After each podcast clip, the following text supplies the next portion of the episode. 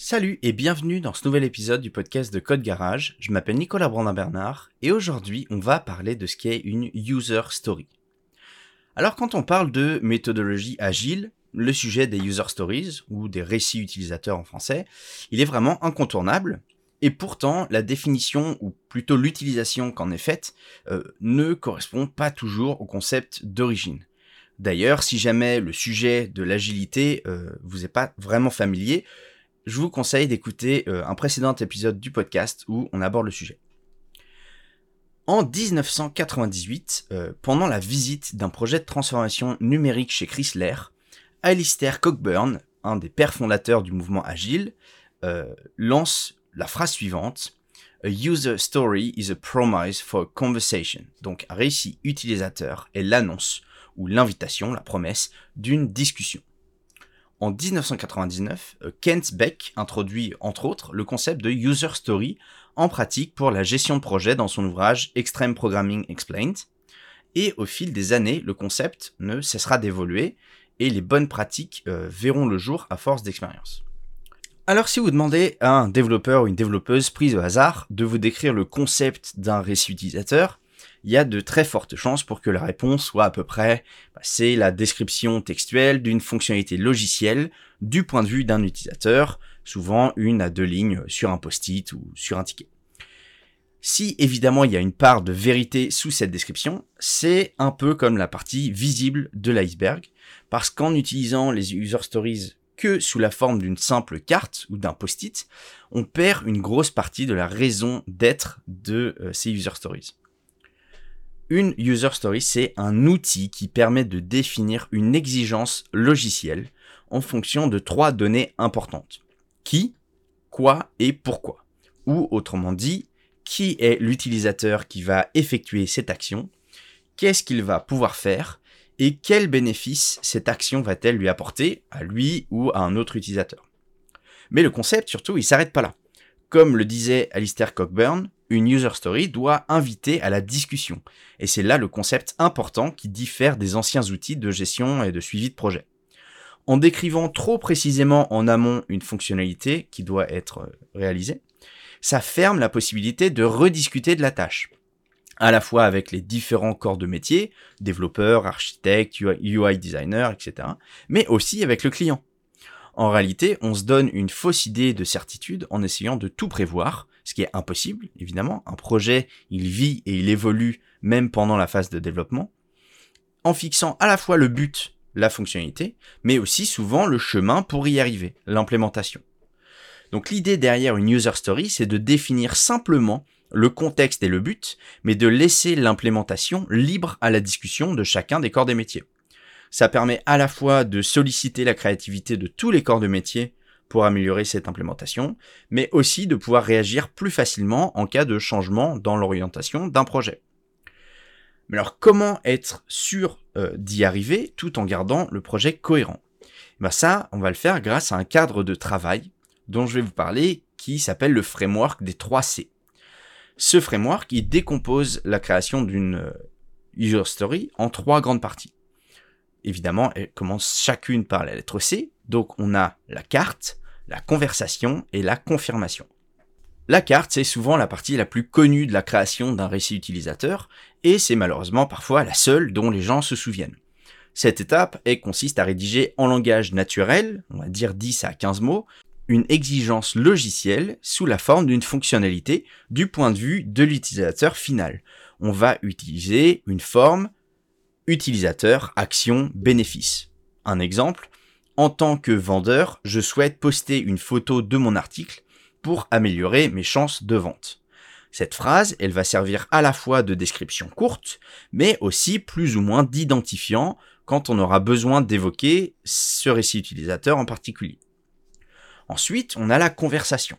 On l'a dit, c'est le gros élément différenciant par rapport à d'autres méthodes de gestion de tâches plus classiques la partie de discussion d'une user story doit avoir une place importante et doit, dans l'idéal, rassembler au maximum les échanges avec le client, hein, qui peuvent aller jusqu'à même prendre des, citations ou des extraits de conversation, d'échanges de mails ou peu importe, les échanges avec les différents corps de métier en interne, et évidemment les fichiers, ressources et un maximum de documents qui traitent du récit utilisateur en question.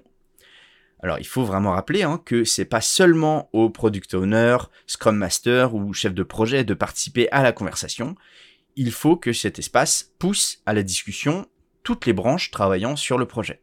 Parce qu'une discussion tout seul, bah c'est pas une discussion. Ensuite, on a pour terminer la confirmation. Cette partie doit contenir toutes les spécifications requises par le client pour valider que le récit utilisateur, eh ben, il est réalisé et il correspond bien aux exigences.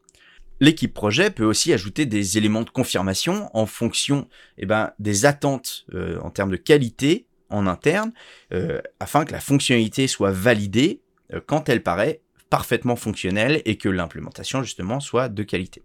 C'est en s'appuyant sur tous les éléments présents dans la partie confirmation que de chaque justement récit utilisateur, eh ben, que le product owner pourra définir si la user story est définitivement validée ou si elle doit repartir dans un cycle de développement parce qu'il doit y avoir des modifications. Alors, en pratique, on retrouve souvent six états différents pour un même récit utilisateur.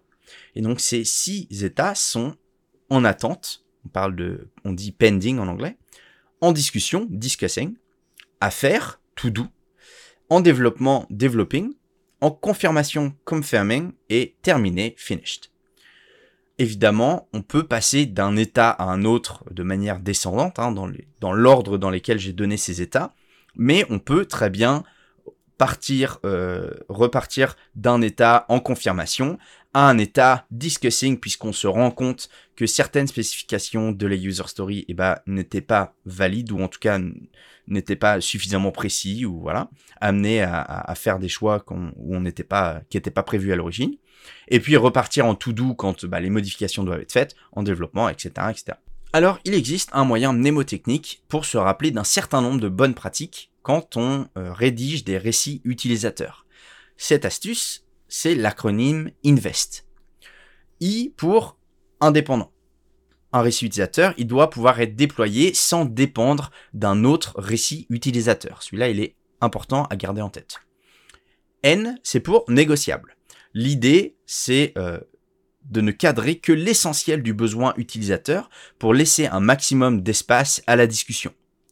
V, c'est pour valuable un récit utilisateur, il doit délivrer une valeur pour l'utilisateur final. Sinon, eh ben, euh, ce récit utilisateur, il doit être remis en question. E pour estimable, une estimation doit justement pouvoir être réalisée pour pouvoir être priorisée et bah, logée dans un sprint. Parce que si on ne sait pas du tout euh, l'ampleur de la user story, au moins avoir euh, grosso modo une idée, eh ben on va pas du tout savoir si on peut le faire maintenant ou s'il va falloir un sprint au complet pour la réaliser ou peu importe. S c'est pour small, évidemment un récit utilisateur il doit pouvoir être suffisamment court euh, à réaliser pour être complété en quelques jours. Si euh, la user story dure plusieurs semaines, un mois ou peu importe, eh ben il est nécessaire de la diviser en plusieurs user stories plus courtes. Et enfin, le T c'est pour testable évidemment, cette user story, doit être testable grâce aux critères de confirmation établis pendant la rédaction de la user story. Donc, elle doit être euh, auto-validatrice.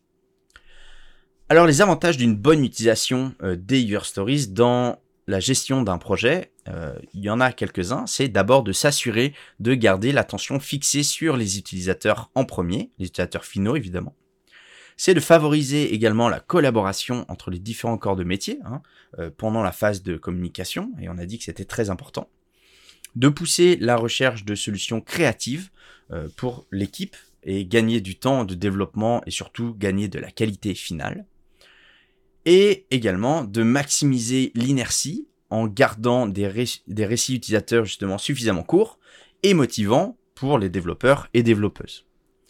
Donc on voit que en réalité, ce qui est attendu des récits utilisateurs, c'est assez peu souvent ce qu'on retrouve en réalité, en pratique, dans le monde professionnel. Mais n'hésitez pas à partager cet épisode du podcast avec d'autres gens autour de vous, pas forcément que des développeurs et des développeuses, des chefs de projet, tous les membres de votre équipe. Et si jamais euh, vous préférez une version écrite, eh ben, vous retrouverez la version écrite de cet épisode directement dans les notes de, ce podcast. Donc vous pouvez aussi partager le lien de l'article avec votre équipe. Sur ce, je vous donne rendez-vous la semaine prochaine pour un prochain épisode du podcast de Code Garage ou directement sur la plateforme code-garage.fr pour retrouver tous nos podcasts, tous nos articles et évidemment toutes nos formations complètes pour continuer à vous former dans euh, vos compétences de développeur et de développeuse et progresser dans votre carrière. À la semaine prochaine. Salut!